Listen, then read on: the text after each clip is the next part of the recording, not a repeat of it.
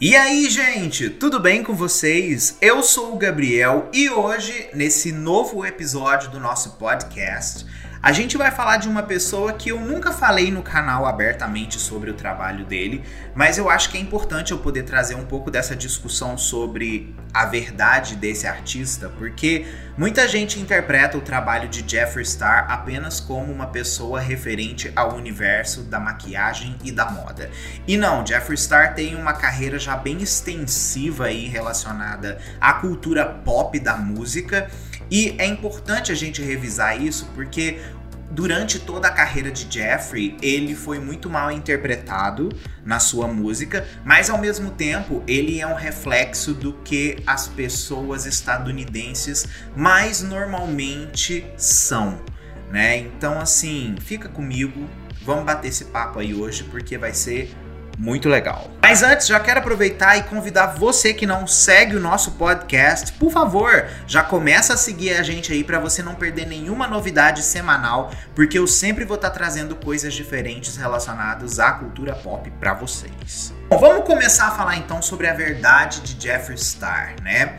Diariamente a gente vê em várias redes sociais o nome do Jeffree Star envolvido em algum tipo de drama. Aqui no Brasil a gente chama drama de treta, mas é a mesma coisa. Uh, muitas vezes ele é acusado, né? Uh, pela obsessão dos estadunidenses criando fake news, distorcendo coisas sobre ele e afins. Outras coisas são verdade, a gente sabe que é e a própria música dele tá aí para poder provar o que Jeffree Star era no passado. Mas eu não vim aqui para poder defender o Jeffrey nem nada. Eu vim aqui exatamente para poder falar para vocês sobre o que ele representava para mim quando eu tinha 16 anos e que ele estourou em um momento, né, através do MySpace, onde a era digital era para muito poucos. Então, assim, eu acho que a gente tem que observar esses momentos também para caracterizarmos mais o valor de Jeffree Star na cultura pop.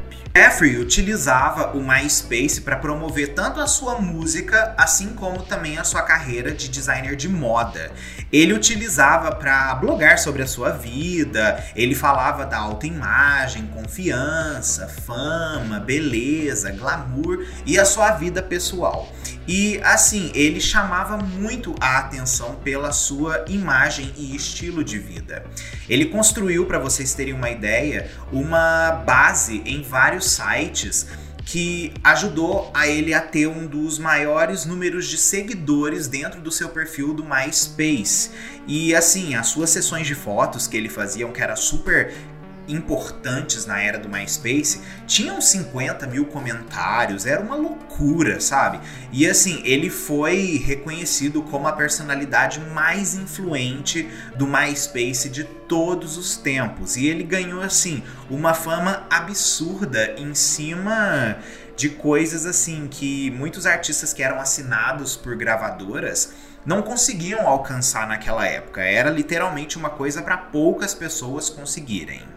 O Jeffrey lança oficialmente o primeiro projeto musical dele lá em 2007, que foi o EP Plastic Surgery Slumber Party, que foi produzido pela Ultraviolet Sound. Uh, ah, Para vocês terem uma ideia, esse lançamento superou o número 1 um de paradas populares de música pop uh, grandes daquela época. Para vocês terem uma ideia, ele ficou muito acima de Justin Timberlake e também da Cascada, que estavam com hits globais bombando. E na era do MySpace não tinha ninguém para Jeffrey lá dentro. É, essas reproduções musicais desse EP do Jeffrey, até o ano de 2007, passaram mais de 25 milhões de reproduções. Era uma loucura e não era a era do stream igual a gente tem hoje, né? Esse sucesso do Jeffrey começou a levar ele em diversos locais. Foi assim que ele começou a participar de turnês promocionais, que ele começou a entrar em Warped Tours da vida, né? Ele começou a aparecer em, em shows de bandas emo e afins, coisas relacionadas ao público do MySpace. Ele literalmente estava à frente de vários movimentos e a popularidade dele estava gigantesca. Ele resolve continuar os seus trabalhos musicais no ano de 2008 e lança seu segundo EP, que foi o Cupcakes Taste Like Violence, que diferente do primeiro EP que foi apenas produzido para o mundo digital, esse daqui já era possível você encontrar ele distribuído pela Warner Music, mas relacionado a um selo que o próprio Jeffrey criou, que foi a Pop Cycle Records. Então, assim, esse EP literalmente foi o primeiro lançamento de verdade do Jeffrey para comercialização. Quando ele fala desse EP, ele fala abertamente sobre ter um olhar doce e que realmente também ele pode ser assustador e muito violento por dentro. Esse álbum, né, esse EP no caso, na verdade, ele conseguiu ter uma música bem relevante que foi Lollipop Luxury, que inclusive foi o primeiro featuring pop da Nicki Minaj na carreira dela. O Jeffrey foi a pessoa que meio assim que trouxe a Nicki para esse universo. E vocês encontram essa música gravada com os vocais da Nicki disponível em todas as plataformas digitais. Só que qual que é o defeito de toda a música e toda a arte do Jeffrey, né, gente? Ele reproduz um discurso clássico dos estadunidenses da cultura da violência. Uh, e, e, e, o trabalho dele é muito glamourizado, recheado também de sarcasmo. Ele fala sobre a obsessão dele por celebridades, a obsessão pela queda das celebridades, glamour pessoal, obsessão pela fama a qualquer custo, cirurgias plásticas, entre outras coisas, né? Meio assim que o reflexo mais fútil do que o, os estadunidenses têm na sua cultura.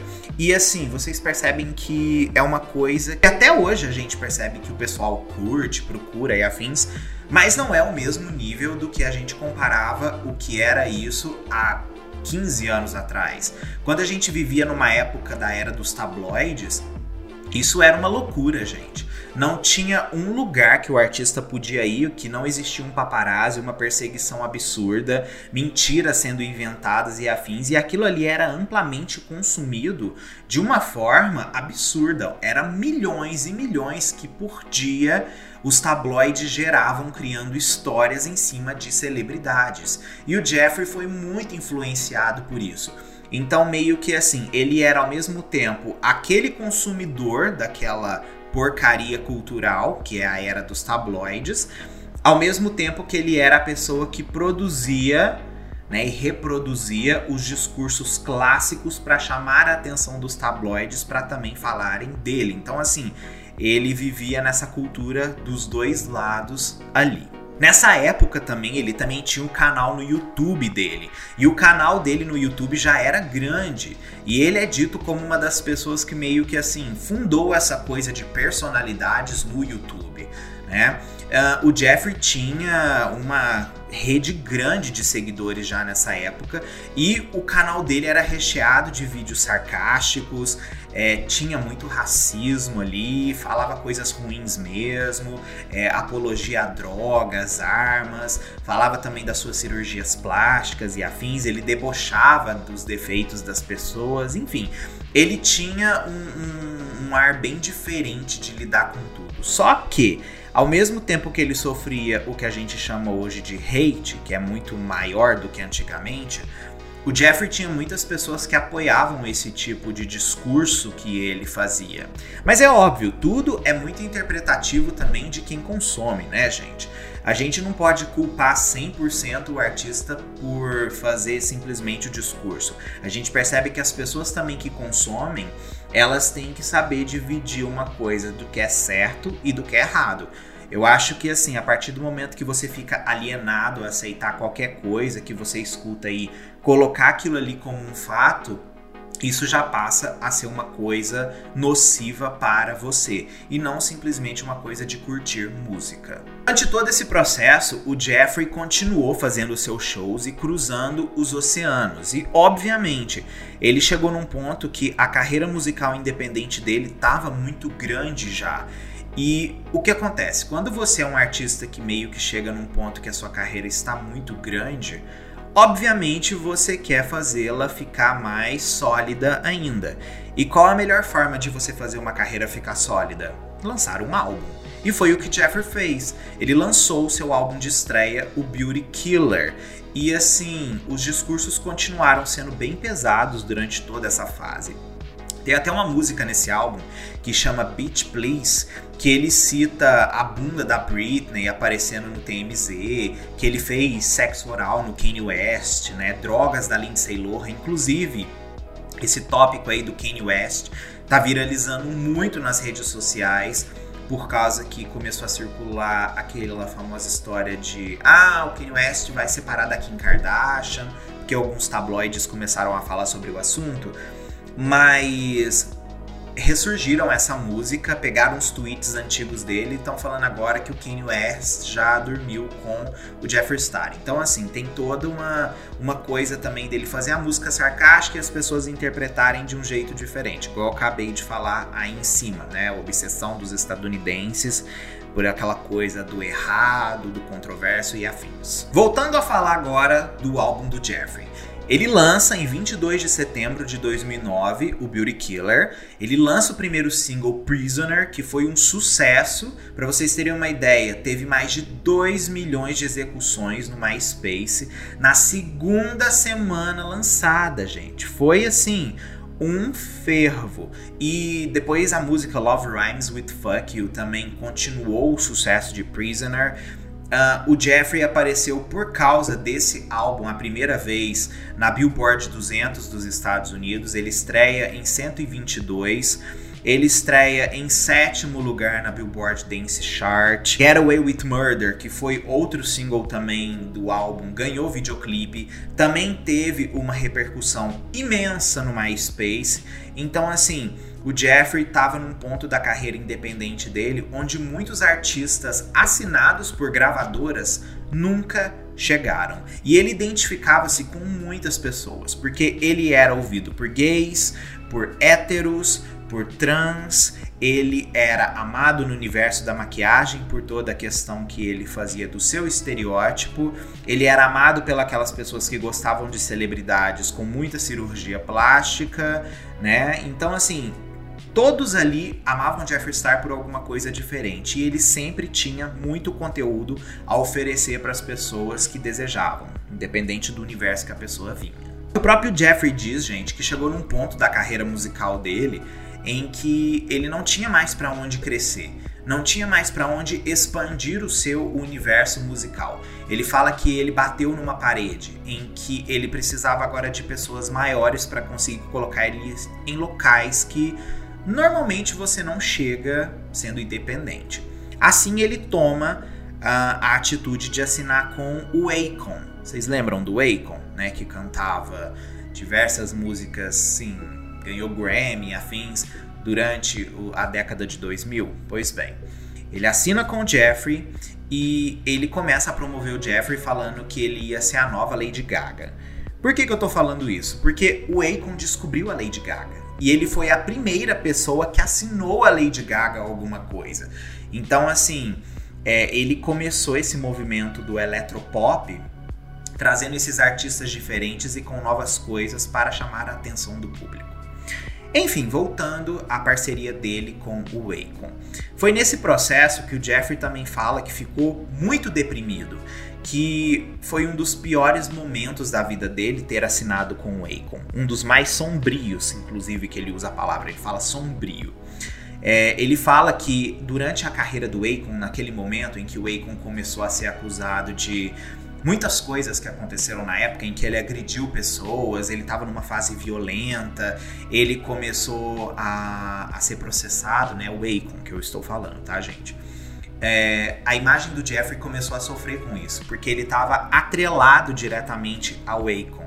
Então tudo isso começou a atrapalhar literalmente a estreia musical do Jeffrey. Jeffrey também conta que ele faliu nessa época em relação ao MySpace, porque o MySpace começou a ficar muito obsoleto. E o MySpace ficando obsoleto, o que, que aconteceu? Aconteceu que literalmente ninguém se interessava mais pela música do Jeffrey. Era uma coisa que, tipo assim, não rendia mais para ele a grana. O dinheiro dele começou a acabar e ficar mais escasso. E para vocês terem uma ideia, ele fala até que ele tava com alguns dentes quebrados. E isso era uma coisa que deprimia muito ele. E o Akon pagou do bolso dele pro Jeffrey fazer uma reconstrução nos dentes dele que estavam quebrados e que afetavam tanto ele. E ele fala que isso é uma das coisas que ele nunca vai esquecer que ele fez por ele. Ele chegou a lançar algumas coisas com o Akon. Eles planejaram lançar um EP que era intitulado Virginity, né? Virgindade, como sempre os nomes mais Jeffree Star impossíveis. É, ele lançou Prom Night, que é uma música relacionada à sua era de escola que ele sofreu bullying pra cacete e ele tem um clipe assim um tanto agressivo porque ele meio que volta na escola para se vingar das pessoas que tanto acabaram com ele durante toda a sua adolescência. E o clipe acabou que não foi tão bem, a música também não foi tão bem. E isso foi ficando cada vez mais difícil do universo do Jeffrey acontecer. Ele chegou a lançar outra música também, que foi Love to Michael Bain, que também não foi muito longe, mas acabou assim que ele, no final das contas, com o Akon, acabaram separando e cada um resolveu tomar um caminho diferente. O Jeffrey ficou falido, o dinheiro dele acabou e tudo assim que ele tinha de resto na vida dele naquele momento ele começou a investir no universo dos cosméticos. Porque era uma coisa que ele gostava, era uma coisa que ele, tipo assim, era apaixonado. Afinal de contas, ele era um makeup artist, né? Ele trabalhava em empresas que, assim, valorizavam essa, esse talento dele, né? E assim ele criou sua primeira paleta, que foi a Beauty Killer, baseada no álbum, e ele mesmo fala que ele fez essa paleta de cores baseada no título do álbum, porque o que ele não conseguiu com a música atrelar as pessoas, ele queria tentar fazer com que elas ficassem bonitas, assim como ele queria transparecer também através ali da sua música, que as pessoas se sentissem com suas autoestimas mais inabaláveis. Então foi assim que ele criou a Beauty Killer. Enfim, é... o que a gente pode concluir disso tudo, gente, é que, independente do Jeffrey ter esse império enorme que ele tem hoje e ele ser amplamente cancelado pelos seus discursos, eu acho que as pessoas culpam demais apenas o Jeffrey como a pessoa que é responsável por tudo que aconteceu na carreira dele e não olham muito também o ambiente de tudo que estava em volta naquela época. Os próprios estadunidenses reproduzem esse tipo de discurso que o Jeffrey fez durante muitos anos até hoje.